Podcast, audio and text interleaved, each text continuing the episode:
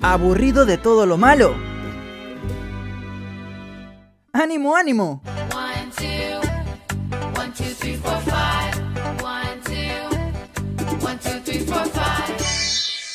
Jessica llegó con las positivas del día.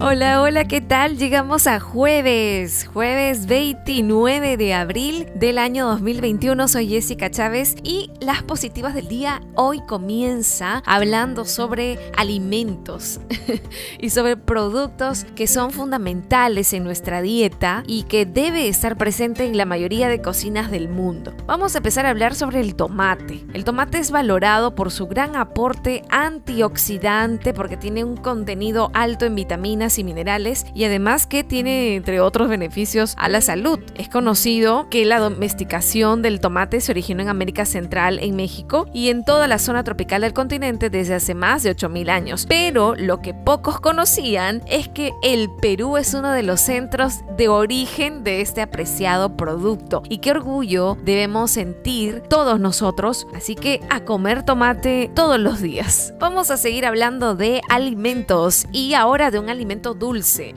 de una dulzura que cura en otoño. ¿De qué estoy hablando? De la chirimoya, una fruta de pulpa cremosa, refrescante, con un cautivante sabor dulce, ligeramente ácido y con un aroma seductor que se percibe a la distancia. La chirimoya es otra de las frutas oriundas de nuestro país. Bravo, bravísimo. Y se erige como un superalimento disponible en este otoño, sobre todo gracias a sus propiedades nutritivas y medicinales que optimizan el funcionamiento de nuestro organismo, sobre todo de nuestro sistema inmune frente a las enfermedades. La chirimoya se destaca por un alto contenido en vitamina C, aportando el 32% de lo que requiere el organismo al día. La vitamina C es un poderoso antioxidante que es fundamental para la síntesis del colágeno y para la buena salud de la piel. En fin, para otros beneficios en tu organismo. A consumir chirimoya, también incluyelo entonces en tus comidas. Y terminamos, pero ya no con un alimento, con una fruta, sino con una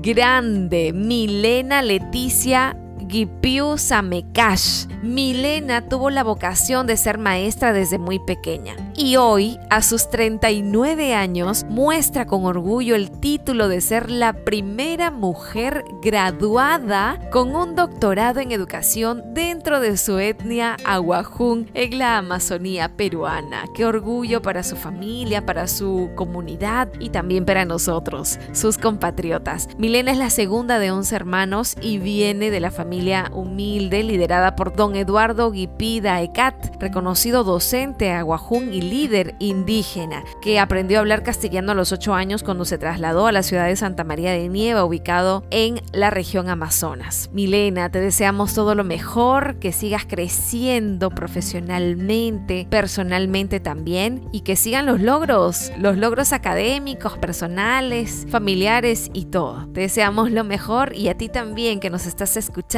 que estás luchando por lograr tus metas cada día y por ese esfuerzo y dedicación que le das a diario a tus sueños. Hasta aquí llegamos con las positivas del día. Hasta mañana. Regresaremos en la siguiente edición de Las positivas del día. No te lo pierdas.